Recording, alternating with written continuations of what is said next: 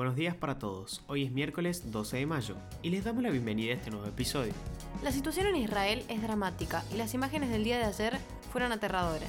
Quédate hasta el final que te actualizamos sobre la situación actual. Mi nombre es Manuel Carrasco Y yo soy Jazmín Gutiérrez. y esto es Primera Parada, un podcast de Publius Group. Nacionales.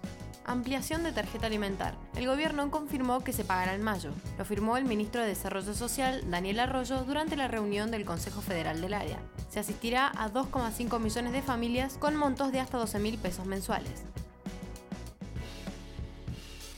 Argentina recibirá casi 5 millones de dosis de la vacuna AstraZeneca durante mayo, así lo informó la ministra de Salud Carla Bisotti durante una reunión del Consejo Federal de Salud.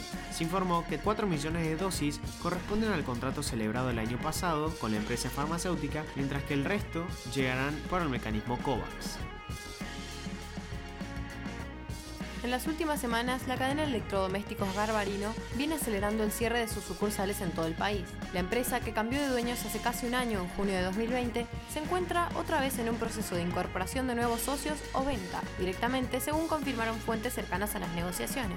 Esta semana se confirmó el cierre de cuatro sucursales de la cadena en la ciudad de Rosario, pero en lo que va del año también bajaron la persiana locales de Mar del Plata, Río Cuarto, Merlo, Río Gallegos y en las provincias de Salta y Chubut.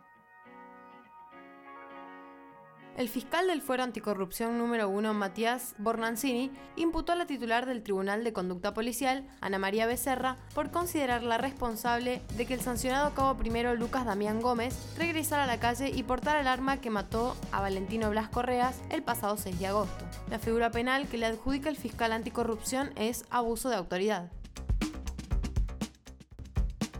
Internacionales.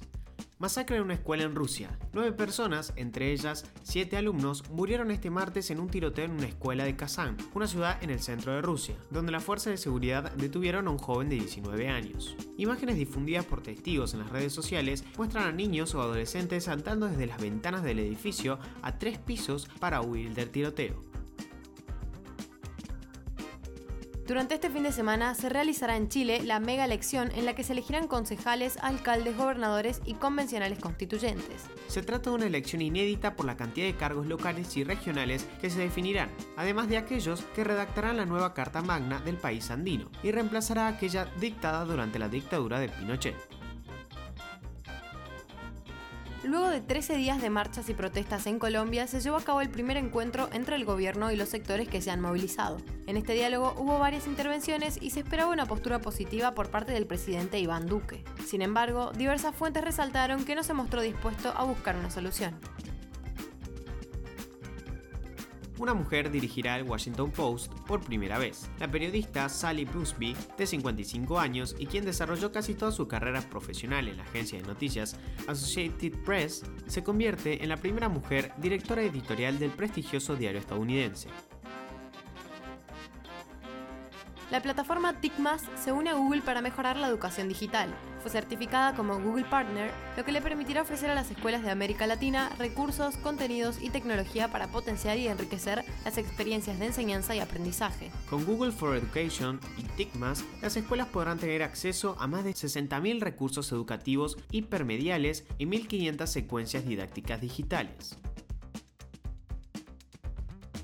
China registró el crecimiento demográfico más lento en décadas. El país tiene cada vez más jubilados en comparación con los trabajadores activos. A este ritmo podría perder la corona de país con más población mundial más rápido de lo previsto. La población de India crece en una media de 1% anual, mientras que durante los últimos 10 años la de China creció en un promedio del 0,53 anual.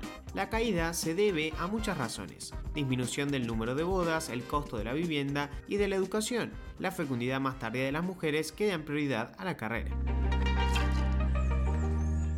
El grupo terrorista Hamas confirmó ayer que lanzó unos 130 cohetes, varios de los cuales impactaron en territorios israelíes, mientras que la mayoría fue interceptado por la cúpula de hierro, el sistema de defensa aérea de Israel. Pero desde el lunes, más de 500 cohetes han sido lanzados por diferentes grupos armados palestinos en Gaza. El ataque mató a una mujer, la tercera víctima mortal de los ataques de ayer. Tras la muerte de otras dos mujeres en la ciudad de Israel de Ashkelon. El ataque contra el área de Tel Aviv, a 60 kilómetros de Gaza, se produce después de que Hamas lanzara siete cohetes contra Jerusalén a raíz de las protestas y disturbios entre palestinos y fuerzas israelíes que fueron el detonante de esta escalada, la más agresiva de los últimos años. Según medios, hasta ahora ninguno de los mediadores que suelen comunicarse entre Hamas e Israel han podido mitigar la situación y no se ve una salida inminente a este fuerte pico de violencia.